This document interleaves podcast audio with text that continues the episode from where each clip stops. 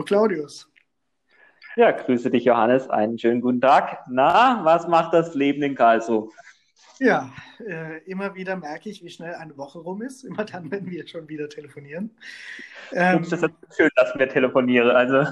Doch, wunderbar ist das. Aber äh, so schnell vergeht die Zeit. Ähm, ja, wie ist es in Karlsruhe? Ich glaube, ganz gut. Ich muss sagen, ich war die letzten drei Tage quasi nur digital unterwegs. Ähm, war bei einer Konferenz mit dabei, wo sich Menschen oh. im Bereich der Jugendpastoral bundesweit vernetzt haben. Genau, das ist einmal im Jahr, Anfang November. Aber war das diese ähm, Fachtagung für Jugendpastoral ähm, deutschlandweit? Genau. Ah, Richtig. Okay, ja. ja. Die war auch digital in diesem Jahr. Die war in diesem Jahr digital und ähm, wie ich neu dazu gelernt habe, alle fünf Jahre ungefähr ist sie nochmal größer als sonst. Ähm, da hat nämlich dann die Jugendkommission gleichzeitig mitgetagt. Das ist von der Deutschen Bischofskonferenz ein Gremium, was sich mit Jugendarbeit beschäftigt. Sitzen ein paar Bischöfe drin und andere VertreterInnen. Und die waren damit dabei. Okay. Jugendliche okay. waren keine dabei. Wir haben wieder über Jugend gesprochen. ah, okay. Ah, ja gut, das kennen wir ja schon. Aber was war denn da so das Thema? Also gab es auch ein, ein, Überthema oder sowas oder ähm, habt ihr einfach mal angefangen mit Reden? Nein, also man muss schon sagen, dass die Konferenzen tatsächlich sehr gut vorbereitet sind und insgesamt auch sehr gut strukturiert sind. Da kann man gar nicht meckern. Es gab auch ein Thema, das war ähm, Christsein in. Nee, jetzt bringst du mich in die Bredouille. Es ging um die postchristliche äh, Gesellschaft. Also, wie kann man Glaube, Leben, Jugendarbeit betreiben in einer Gesellschaft, die schon postchristlich unterwegs ist?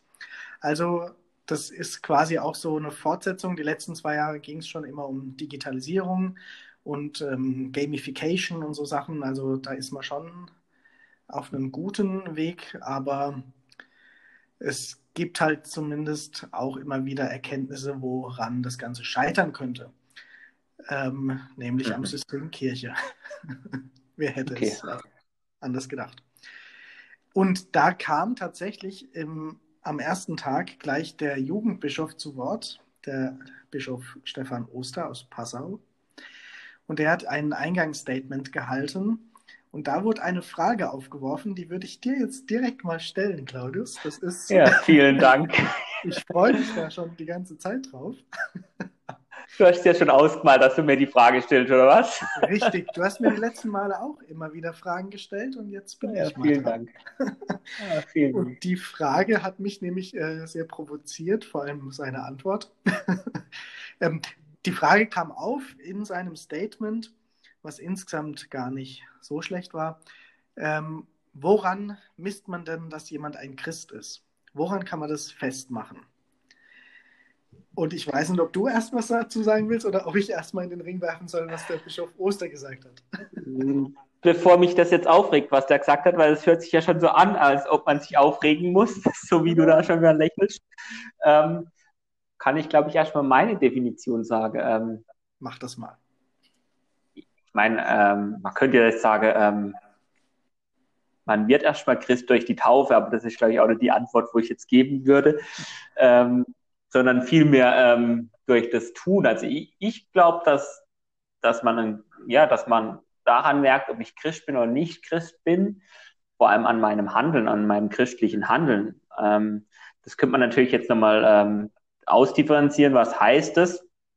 Ich ähm, habe jetzt erst gerade einen Text gelesen zur, zur Bergpredigt, also irgendwie bin ich da drauf gestoßen, was ich sehr spannend finde, was so nochmal die Ethik Jesu ist, ja, die natürlich ähm, ziemlich krass auch ist, aber da stehen, glaube ich, schon sehr schlaue Dinge drin, ähm, wie man leben soll, also vor allem füreinander und miteinander.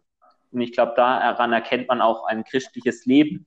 Natürlich könnte man sich jetzt die Frage stellen, ist dann auch jemand ähm, Christ, der vielleicht nicht getauft ist, aber lebt wie ein Christ? Das könnte ja durchaus auch ähm, spannend sein.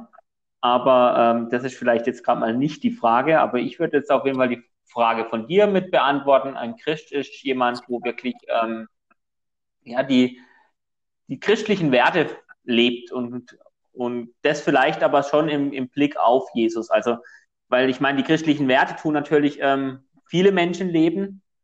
Vielleicht braucht schon auch nochmal das Bewusstsein, dass man das aus dem Glauben und in der Nachfolge Jesu tut. Mhm. Ja, die, diejenigen, die das eben unbewusst tun, da stellst du dich natürlich auch in die äh, Reihe eines großen Theologen. Äh, Richtig. da hat das nämlich mal der liebe Herr Karl Rahner so genannt, gell? Ja, ich habe in Innsbruck studiert, ja. Also da kommt schon ein bisschen ähm, meine ähm, Innsbrucker Zeit mit mir durch. Genau, der sprach von den anonymen Christen, ne? dass die, also dass genau. viele Menschen christlich leben, ohne es vielleicht entweder zu wissen oder so beabsichtigen, aber trotzdem viel von dem umsetzen, was vielleicht manchen Christen sogar auch fehlt. ähm, genau. Genau. Ja, also und das finde ich, glaube ich, also das diese, wegen dem hast du mich jetzt gerade so ein bisschen verwischt, weil auf der einen Seite würde ich wirklich sagen, ja, das, das, das christliche Handeln ist wichtig, aber um wirklich zu sagen, ich bin Christ, geht es, glaube ich, schon auch um die Nachfolge. Also ich glaube, ich finde es schon spannend mit dem anonymen Christentum und dass es Christen, also dass es ein christliches Handeln gibt und dass das ja eigentlich auch Christen sind, die es vielleicht gar nicht wissen, dass es sind. Das finde ich schon ein spannender Gedanke. Aber die Frage war ja erstmal, wie erkennt man einen wahren Christen oder sowas, war ja irgendwie die Frage und ähm, oder keine Ahnung. Und dann bin ich eben so ins Denken gekommen, ja, muss man eigentlich vielleicht auch bewusst haben oder sollte man vielleicht auch bewusst haben, dass man es in der Nachfolge tut. Aber da könnte man jetzt gut drüber diskutieren, aber ich glaube, ähm, im Anbetracht der Zeit würde mich doch jetzt mal noch interessieren, was hat eigentlich ein ähm, Jugendbischof zu dieser Frage gesagt? Ähm, Du vielleicht mal ganz, äh, ganz allgemein, wie würdest du denn reagieren, wenn jemand Folgendes sagt über die, diese Frage? Also jemand könnte ja der Meinung sein, Christen erkennt man daran, ob sie das Glaubensbekenntnis sprechen können.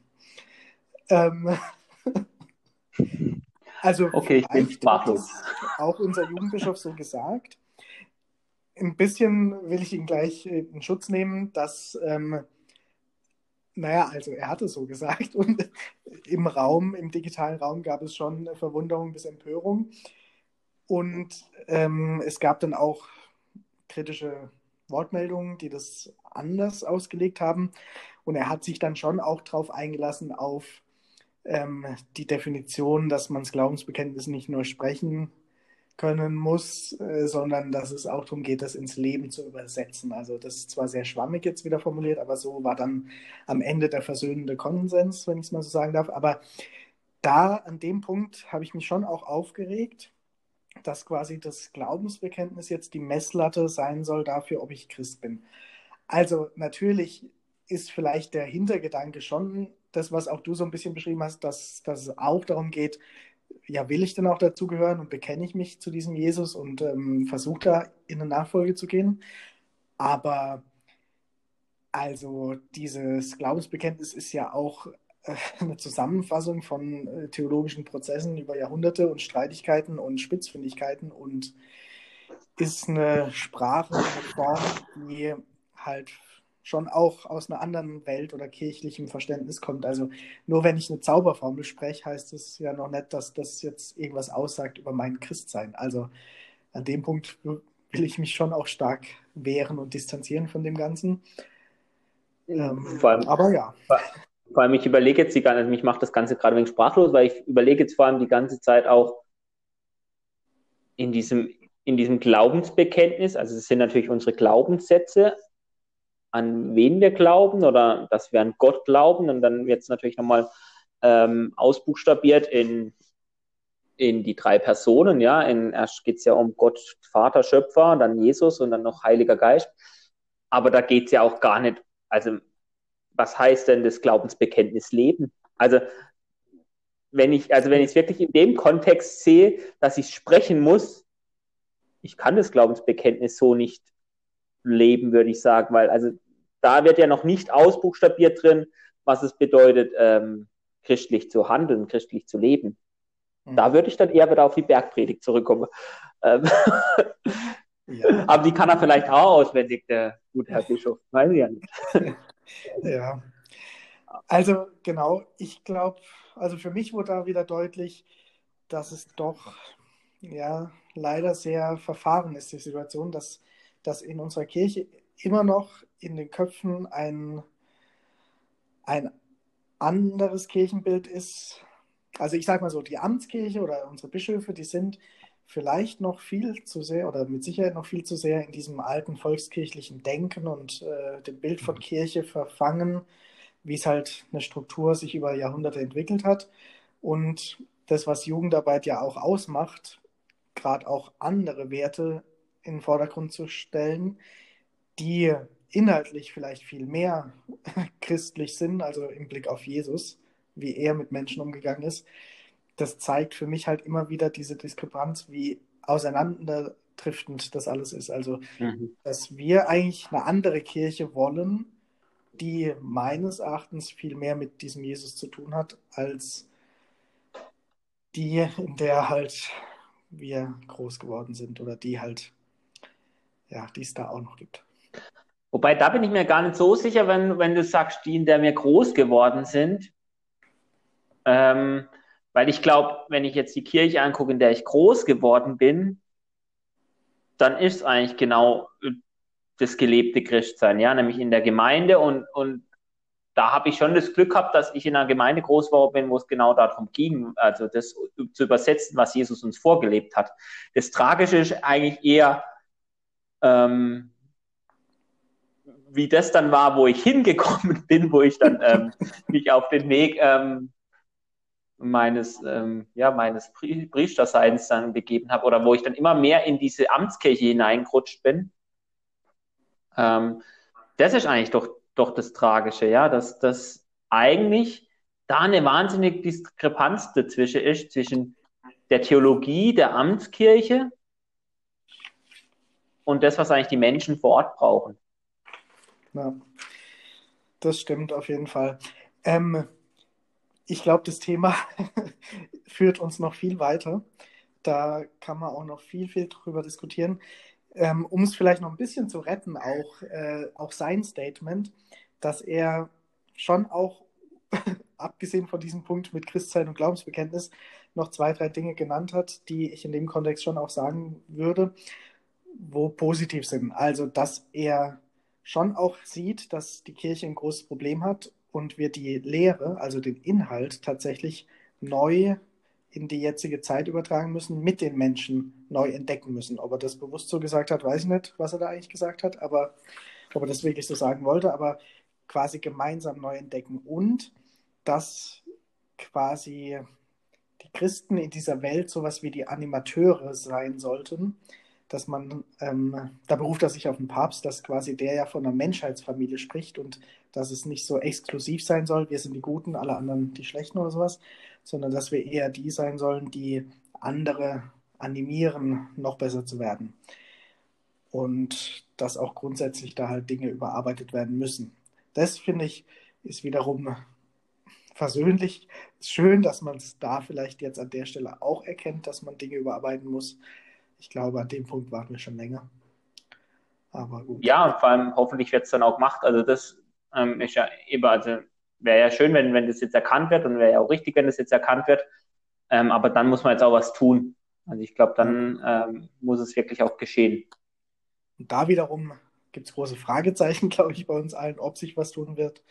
Aber zumindest schön war auch ein, ein Statement, was so sich durch die Tage gezogen hat, dass das Wichtige ist, dass wir an der Qualität unserer menschlichen Beziehungen das Christsein vielleicht auch ein Stück weit ausmachen können. Also wie gehen wir miteinander um und dass das noch vor den Inhalten das Wichtige ist.